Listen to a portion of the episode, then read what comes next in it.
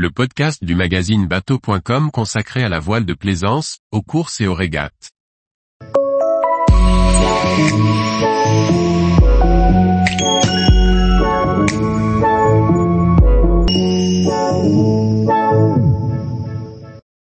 First 24, un voilier confortable pour naviguer en famille.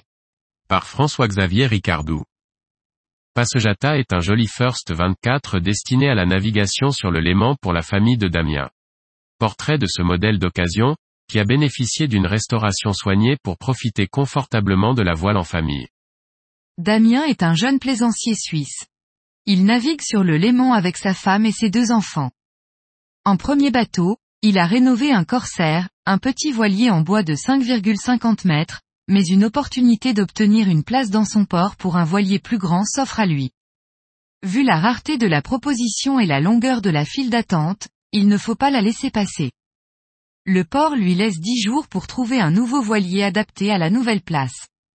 C'est court. En 24 heures, malgré la tristesse de la famille, Damien trouve un repreneur pour son corsaire. Et le lendemain, il trouve une annonce d'un First 24 à quille relevable à vendre sur le lac de Neuchâtel. L'affaire est entendue. Le voilier est négocié à 13 500 francs suisses, le prix de vente proposé initialement était 15 500 francs suisses. Il est rapatrié par camion sur le Léman. Le First 24 est un croiseur transportable des années 1980. Il a été imaginé par le chantier Beneteau pour compléter le First 25 qui n'est pas transportable, car trop large. Le First 24 offre une belle habitabilité avec une cabine double sous le cockpit, un cabinet de toilette sur tribord, un coin cuisine et un carré qui ouvre sur un lit clos dans le triangle avant. Motorisé en hors-bord, le moteur est dans un puits accessible sous la barre dans le cockpit. Si le cockpit a été refait proprement, le reste du voilier est dans son jus notamment les végrages d'origine en toile qui sont décollés et pendent lamentablement des plafonds.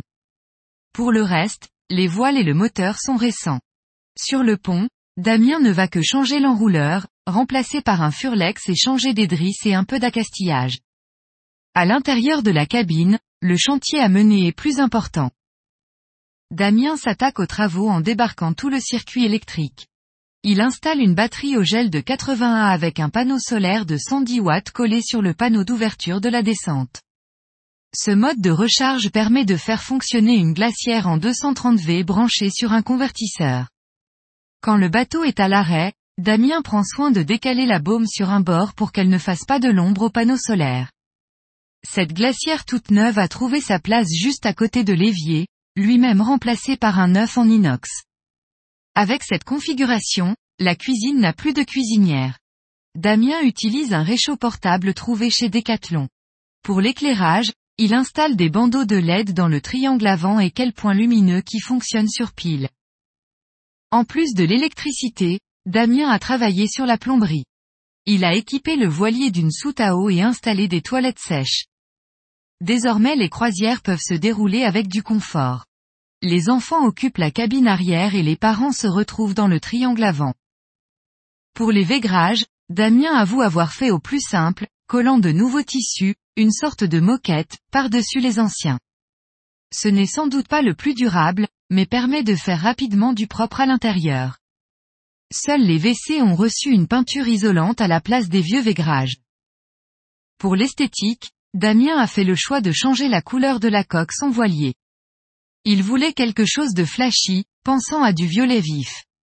Mais sa femme, plus modérée dans ses goûts, lui a conseillé du bleu. Tous les jours, retrouvez l'actualité nautique sur le site bateau.com. Et n'oubliez pas de laisser 5 étoiles sur votre logiciel de podcast.